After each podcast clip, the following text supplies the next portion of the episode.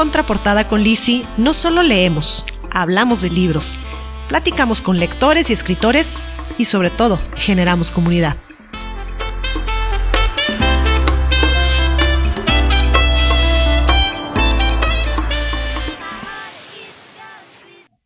Hola, ¿cómo están? ¿Cómo les fue? Semana Santa, de Semana de Pascua, regresando de dos semanitas ricas de descanso. A veces sí, a veces no tanto.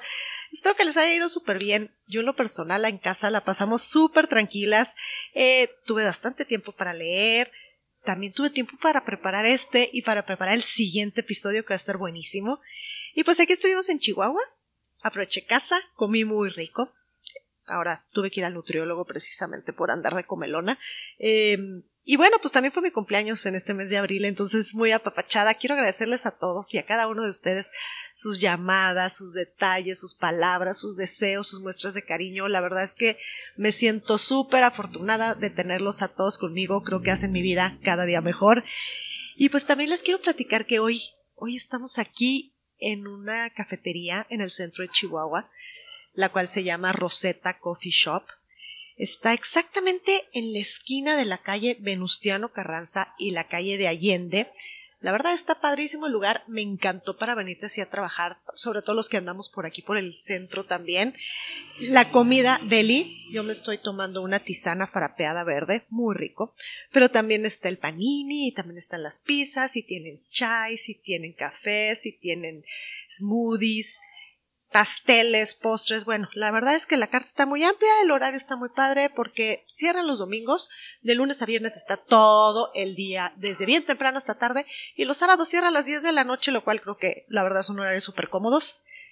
Muy rico, para el calorón el clima está muy a gusto, así que échense aquí un cafecito en Rosetta Coffee Shop.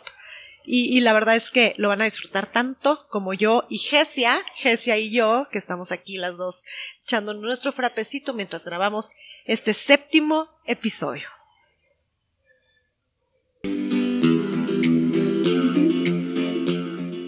El libro es fuerza, el libro es valor, el libro también es poder, es alimento, antorcha del pensamiento y manantial del amor.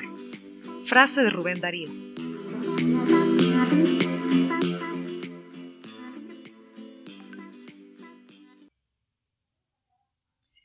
Pues sí, ayer 23 de abril se celebró el Día Internacional del Libro. Esta fecha, déjenme les platico que la proclamó en el año 1995 la UNESCO y coincide con la supuesta desaparición de escritores como William Shakespeare, Miguel de Cervantes y Garcilaso de Vega. El Día del Internacional del Libro es un día en donde se rinde homenaje a los libros, pero también muy importante, se rinde homenaje a los autores y también al reconocimiento de la propiedad intelectual por medio de lo que es el derecho de autor. Quiero platicarles que cada año la UNESCO y todos estos temas del Día Internacional del Libro ubican a un país como la capital del libro por todo un año. Han habido muchos países desde 1995 que han venido siendo capitales y en este año, en el 2022, es muy grato anunciar que México, México va a ser el país capital mundial de los libros y todos estos festejos y todo este rollo se va a llevar dentro de lo que es la FIL, la famosa em, Feria Internacional del Libro de Guadalajara, que es por los meses de noviembre, en donde se va a llevar todo este festejo. Entonces, pues estaría padrísimo poder ir poder participar y poder formar parte de estos festejos en donde México sería la capital del libro. Y pues qué orgullo para México. Ojalá que con esto podamos tener este, nuestros diferentes gobiernos de los tres niveles pudieran hacer eventos culturales en donde realmente rescatemos y elevemos todo lo que es la cultura de la lectura. Creo que, es un, un, campo que deberíamos explotar como muchos otros países lo hacen, ¿no? Y pues sí, hoy estamos haciendo este episodio, después de celebrar el Día del Libro después de que estamos a punto de terminar abril y empezar el mes de mayo, calor rico. Y, y, hoy, y hoy el tema también tiene que ver con el mes de abril. Y pues sabemos que este personaje no muy agraciado, no muy agradable a la vida de todos y de muchos es Adolfo Hitler. Y sabemos que este hombre nació y murió en el mes de abril. Entonces por eso que estamos hablando de él. Y, y pues no necesita mucha presentación responsable mayor de lo que fue la Segunda Guerra Mundial. Sin duda, un conflicto que llegó a tener niveles planetarios y unos genocidios sin precedente. Y pues sí, hoy nos va a tocar platicar sobre él, sobre la época de la Segunda Guerra Mundial, pero de una manera diferente. La verdad es que traté de escoger libros que no estuvieran tan trillados, que, que fueran unos libros que no tuvieran el tema tan fuerte de lo que es un campo de concentración o del genocidio, pero que sí, que sí estuvieran enmarcados en este momento histórico, que realmente hable de los relatos de, la de familias, de personajes que pueden llegar a ser ficticios, pero estoy segura que todas estas historias pueden llegar a ser reales y, por una época de mucho sufrimiento en donde hubieron miles de personas que sufrieron de una manera con su familia, con sus con, con todo su surround, pero eso es lo que quiero, que más o menos nos vayamos a lo que es el sufrimiento y no tanto el sufrimiento, el acontecimiento a nivel a nivel personal y no tanto a nivel bélico, ¿no? Entonces, pues aquí estamos. Los libros que les voy a recomendar el día de hoy los pueden encontrar ustedes en, en mi página de Instagram, ahí se los voy a dejar. Libro número uno, El Ruiseñor, Libro número dos, La luz que no puedes ver. Y el tercero, La niña alemana. Y, antes de iniciar con el libro número uno, quiero agradecerle a Ignacio Muriedas, un gran amigo mío que tengo en la Ciudad de México, con quien siempre estamos chateando y recomendándonos libros, incluso hemos, hemos coincidido, hemos intercambiado algunos otros en físico. Nacho, mil gracias, de verdad, gracias Nacho, por haberme recomendado este primer libro del que voy a hablar, que es El Ruiseñor. Y es, este es un libro de la escritora Christine Hanna. De hecho, en creo que el primero o segundo episodio platicamos de ella porque le recomendé lo que es el baile de las libélulas. Y, bueno, aquí este libro es algo que rompe completamente con la forma de escribir de Christine Hanna, porque ella se dedica más a escribir una novela romántica. Y este libro es una novela de ficción histórica. Entonces, la verdad es que es, es algo interesante, es una forma diferente de ver a Christine Hanna. Este libro pueden encontrarlo en pasta blanda o en pasta dura, o bien leerlo por medio de aplicaciones. En mi caso, yo sí lo bajé a través de Kindle y fue como me lo leí. Y pues ya adentrándonos a lo que es la reseña del libro, el ruiseñor se desarrolla durante la ocupación de los alemanes a Francia alrededor de 1939. Básicamente trata de dos hermanas, Vianney y Isabel, de apellido Rossignol. Rossignol, un apellido francés que en español significa el ruiseñor. La manera en que cada una libra las batallas aquí en este tema es, es muy diferente, ¿no? Por ejemplo, Vianney, que es la hermana mayor, ella está casada, ella tiene una niña, vive en un pueblo pequeño de Francia que se llama Caribou. Eh, su esposo es enviado a la batalla y entonces ella se queda sola y empieza a sufrir miles de carencias con su hija y empieza a buscar la manera en que tienen que sobrevivir ante estos acontecimientos. Llega un momento en que su casa llega a ser morada de soldados alemanes, lo cual es terrible porque prácticamente ella está literal viviendo con el enemigo. De inicio, pudieras pensar que ella es una persona débil, una persona este un poquito de no una personalidad tan fuerte. Sin embargo, a lo largo de las hojas y como vas adentrándote en el libro, te das cuenta que esta mujer tiene una gran fortaleza y que de verdad entrega su vida, entrega su alma para salvar a su hija y a ella y pues tratar de salir adelante de todas las atrocidades que se están viviendo en, este momento en Francia y en especial en el pueblo en el que ella se encuentra, ¿no? Por otro lado está Isabel. Isabel es la hermana menor. Isabel tiene 19 años. Ella toda su vida ha sido una niña rebelde, aguerrida, valiente, en contra de todos los cánones. Es una chava que le encanta luchar por la libertad y por las mujeres y por la resistencia. Entonces ella se une precisamente a la resistencia, con el fin de que una mujer pueda entrar en este campo y poder lograr ideales y poder salvar a su patria, ¿no? Entonces son dos hermanas que tienen muy diferente personalidad, muy diferentes caracteres, pero que sin embargo sí tienen algo en común las dos y es que siempre tuvieron que vivir fuera de casa.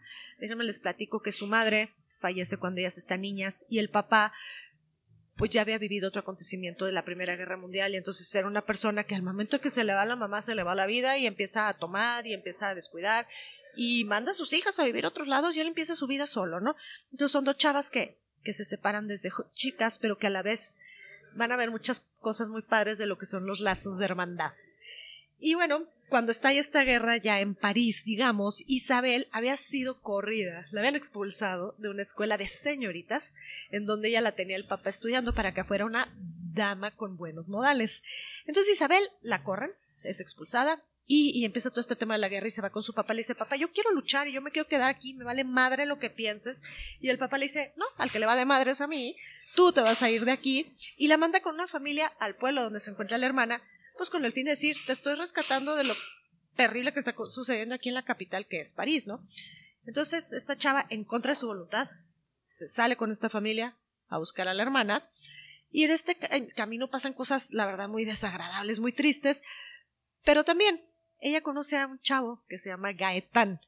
Gaetán es un chavo revolucionario y pues en el camino, pues la verdad que hacen clic, se gustan, se enamoran y, y, pues no les voy a contar mucho, habrán acontecimientos entre ellos dos que a veces y a veces no les podrán permitir vivir este romance.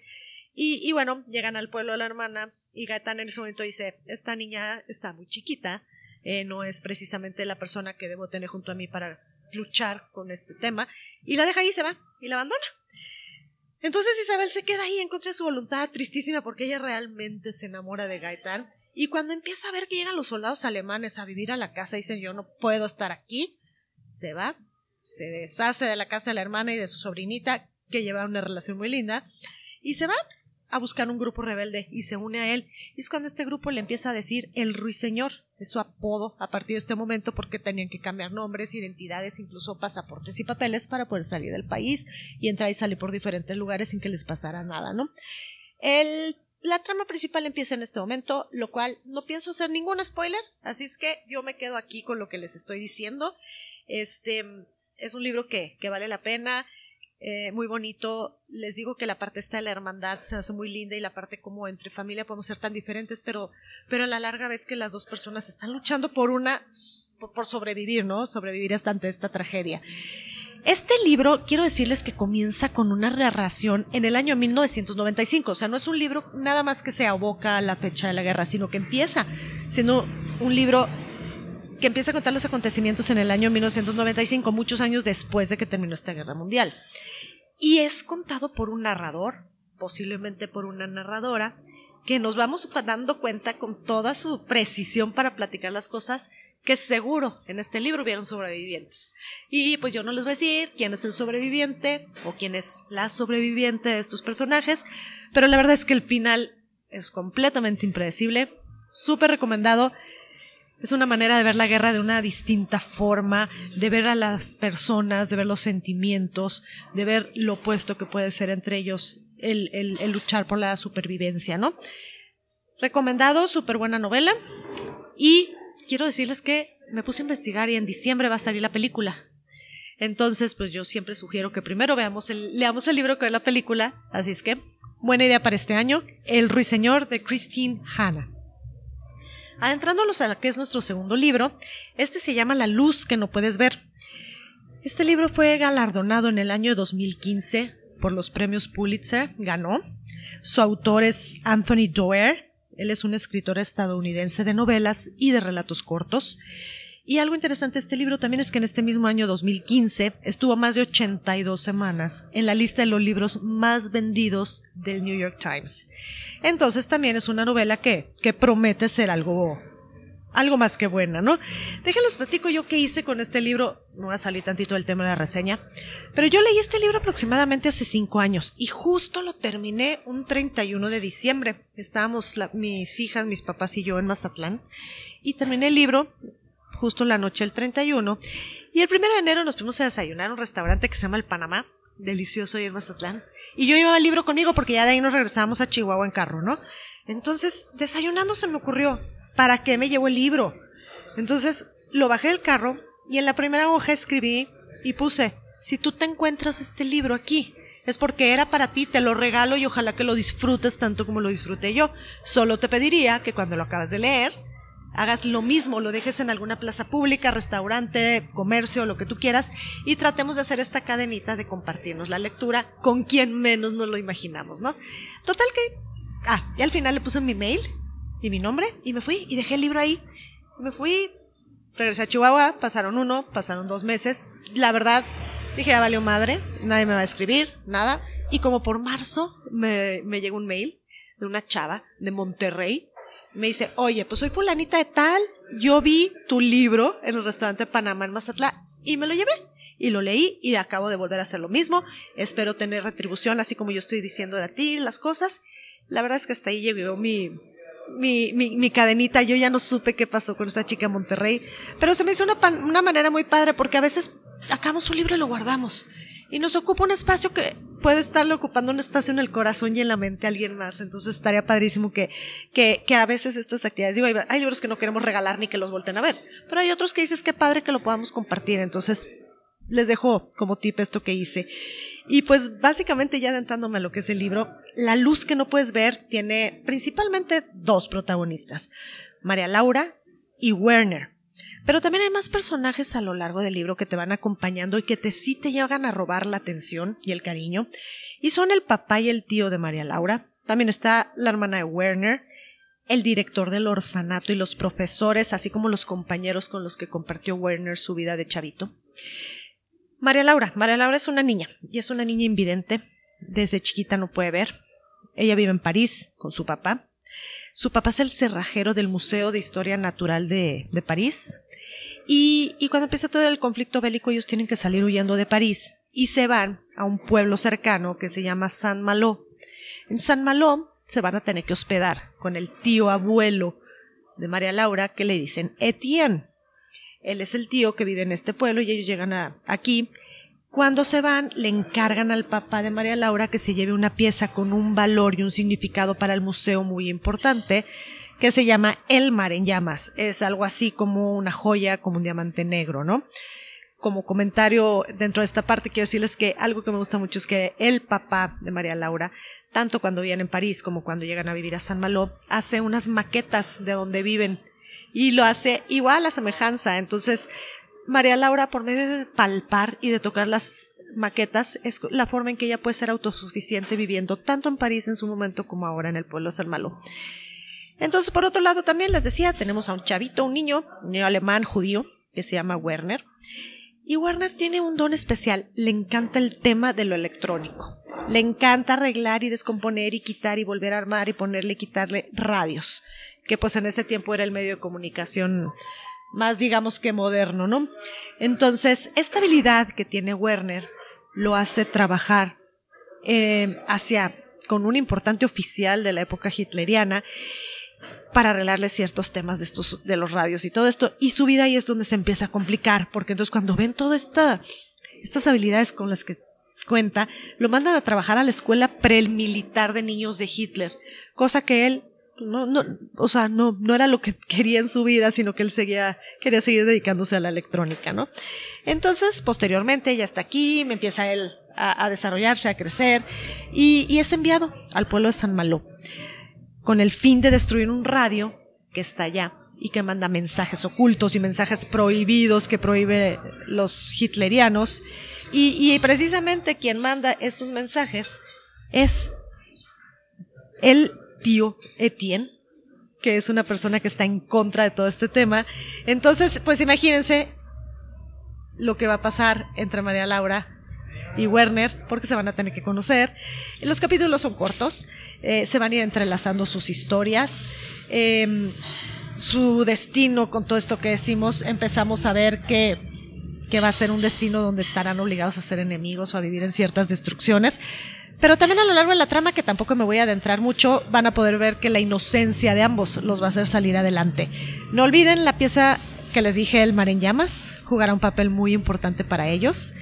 Y, pues este libro también me, gusta porque no toca la la temática literal directa de lo que son los judíos, de los campos de concentración o de las batallas que se dan, no son el centro de atención. En este libro, el centro de atención son las vidas de las personas, de los personajes que estamos hablando, que son María Laura Etienne, el papá de María Laura, Werner y las, y las personas que lo, que lo acompañan, ¿no? Sí lo recomiendo, es un libro fácil, eh, su narrativa es, su narrativa es sensible, es sencilla también, es un libro que es un easy going, lo puedes ir leyendo de una manera fácil, no, no te tienes que adentrar tanto, ponerte a investigar como en otros libros que empiezas hasta a investigar la época, ¿no? Y, pues sí, adelante, lo, yo creo que, yo creo que lo van a disfrutar bastante. Y llegando a nuestro tercer libro del día de hoy, este se llama La Niña Alemana. La Niña Alemana es del escritor Armando Lucas Correa. Él es un escritor de origen cubano. Es su primera novela. Es hasta, hasta el momento es la única novela que ha escrito, pero quiero decirles que este personaje cubano tiene mucho tiempo siendo el director de la revista People, el editor, perdón, de la revista People en español, la cual tristemente hasta este año dejó de ser publicada. Entonces creo que, eh, quizás pronto veramos, veremos por ahí alguna otra novela de Armando Lucas Correa, pero bueno, La Niña Alemana es su primera novela, me gustó mucho. Es un libro que abarca una época súper amplia, desde el año 1939 que inicia la guerra hasta el año 2014. Entonces, si se fijan, el es una época, como les digo, de muchos años entre el inicio y el fin, y obviamente dentro de esto veremos algunos acontecimientos históricos muy importantes también en toda esta eh, época, que, van a hacer que la novela eh, les interese y tenga, tenga fin a cada época que va pasando, ¿no? A inicios del conflicto en la Segunda Guerra Mundial, pues sabemos el, el nazismo, el antinazismo y todo este tema, se mandan aproximadamente a 937 judíos que logran salir de Europa huyendo de este nazismo en un muy famoso transatlántico que se llamaba el St. Louis y este transatlántico logra pelarse, digamos así, de Alemania, irse hacia América, todos llevan papeles para poder entrar por parte de La Habana, Cuba, entonces este transatlántico sale, es una historia real, es una historia que a lo mejor no, ha sido muy contada porque porque a lo mejor no les conviene a muchos que sea muy contada porque sucedió hacia acá la manera en que en cómo no logras este apoyar y recibir y acoger a gente que realmente está sufriendo y saliendo de, un tema muy fuerte, ¿no? Em, ¿Y cuál es la sorpresa? Que cuando están a punto de llegar a Cuba, el gobierno de Cuba decide, no señores, vamos a cambiar las reglas y no van a poder entrar. Estados Unidos y Canadá deciden hacer lo mismo, a pesar de que, como les decía, ellos ya tienen sus papeles, y total, que no los dejan desembarcar. La cantidad de judíos únicamente que pudo desembarcar en La Habana fueron 27 pasajeros de estos 930 y tantos que iban.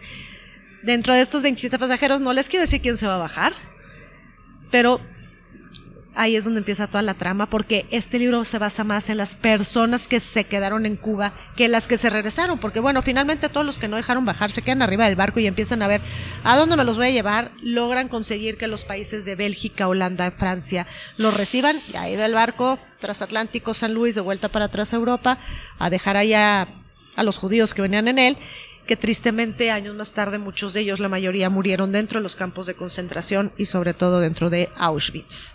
Esta es la historia, la niña alemana, es la historia de una niña, precisamente es una niña judía de 11 años. Su nombre es Hannah Rosenthal.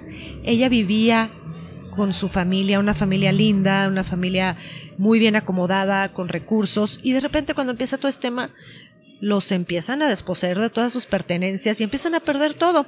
Por otro lado está un amiguito de ella, también de la misma edad, que se llama Leo Martín, con quien siempre se la pasan diciendo que ellos dos van a vivir la vida juntos y que su futuro es prometedor eh, de la mano, etcétera, etcétera. Bueno, sí los voy a decir, pero ambos se suben al barco. ambos van al barco con sus familias y piensan llegar a América y iniciar una nueva vida. El viaje, la verdad es que lo inician con el pie derecho, porque este barco, si algo tuvo lindo, fue el capitán. La verdad es que el capitán del barco, mis respetos, les, les hizo la vida agradable durante estos 15 días de travesía. Eh, les hizo festines, les hacía bailes, todo parecía una fiesta, hasta que empiezan a sentir ese, ese rumor y ese, esa química pesada cuando se empiezan a dar cuenta que algo no está bien y que es cuando llegan allá y les dicen, para atrás, mis chavos, aquí no entra nadie, ¿no? Ya no les voy a contar nada porque les digo, Hannah sí logra desembarcar hay alguien más que logra desembarcar en Cuba y ahí es cuando empieza toda la trama principal de este libro. Posteriormente, o sea, pasa este acontecimiento en 1939 y posteriormente nos vamos a 75 años después en el libro, ¿no? Y, y, es en este momento cuando aparece en Nueva York una niña que se llama Ana. Ana vive con su mamá. Ellas perdieron a a su papá y a su esposo de una manera intempestiva también en un acontecimiento histórico. Y un día misteriosamente en su casa reciben un paquete que viene de La Habana, Cuba. Y es ahí cuando se empieza a unir esta vida de Segunda Guerra Mundial, de 75 años después, la vida de Hannah, la vida de Ana, la vida del papá que fallece, la vida de la mamá. Y, empieza toda la historia a, desmembrar muchísima información que no puedo decir porque les spoilearía y le, quitaría el encanto. Este, pero sí está muy padre que vean cuál va a ser la conexión entre Hannah y Ana. Es un libro que podemos decir que es un suspenso, es drama, es amor, es amistad. son conceptos que en este momento creo que también es bueno rescatarlos en el mundo entero. Y, pues estos son los tres libros que, les recomiendo, que estamos hablando sobre el conflicto de la Segunda Guerra Mundial, en donde, como les dije, no vamos a ver a este señor Adolfo Hitler, pero pues está inmerso porque todo, todo el acontecimiento y toda la guerra y todo lo que sucedió en esta época fue generado por este señor. Entonces, pues es así como hemos llegado a este séptimo episodio al final. Espero que lo hayan disfrutado. Espero que les gusten las recomendaciones anteriores y también las del día de hoy. Yo sí quiero agradecer a todos los seguidores, la verdad, es porque me envían muchos mensajes, inbox o WhatsApps, en donde me recomiendan libros y temas que, que les interesaría escuchar aquí en Contraportada con Lizzie, ¿no? Por ejemplo, Gracias Claudia Carrejo, ella está aquí en Chihuahua, y me pide que por favor hagamos un capítulo con libros de terror, pero que también hagamos un capítulo con libros de viajes. Entonces, si tienen tips, de verdad dénmelos, porque en terror hay un fin, pero en viajes sí me gustaría tener algo, algo interesante de lo cual pudiéramos platicar. Igual Jasmine, Jasmine Salcedo, también aquí en Chihuahua, me mandó decir que le interesan también mucho las autobiografías y que hay deportistas que tienen unas autobiografías padrísimas que nos pueden dar muchísimo de aprendizaje en la vida. Y también me pidió libros de suspenso. Entonces, eh, creo que ahí traemos cuatro temas que sin duda los vamos a hacer y sin duda todos los libros y todas las novelas y todos los autores que me van recomendando, yo los voy anotando y vamos empezando. De hecho, eso sucederá en el próximo episodio que también fueron recomendaciones de ustedes. Y, y sigamos, sigamos haciendo que esta comunidad crezca. Gracias de verdad por estar conmigo. Eh, síganme a través de, de las plataformas de Instagram, de Spotify y de Apple Podcast, las tres bajo el mismo nombre, contraportada con Lizzie. Y vayamos haciendo esta comunidad que crezca día con día y que realmente el amor por la lectura surja de todos nuestros corazones. Igual, y, y, y si quisiera decirle algo, bueno, aquí estamos, seguimos aquí en el coffee shop de Rosetta. Muchas gracias por la hospitalidad seguiremos viniendo más a menudo porque la verdad es que se respira un aire bastante agradable. Pero también les quiero decir que si alguno de ustedes tiene la inquietud de tener su propio podcast, la verdad es que les tengo que re recomendar a Gesia, Gesia mi productora, y su casa productora que se llama Terraza Studio. Si a alguien le interesa de verdad, mándeme un inbox, un WhatsApp y los contacto con Gesia porque creo que esta manera de comunicarnos es padrísima, creo que, que es un, es un modo de estar, este, en contacto, hacer sintonía, hacer empatía. Y bueno, pues Jessie es buenísima para la producción de los podcasts, así que con todo gusto, pídanme la información. Yo por mientras no me queda más que, que decirles feliz mes de abril, eh, que les vaya muy bien, les mando un abrazote, nos escuchamos en nuestro siguiente episodio. Bye bye.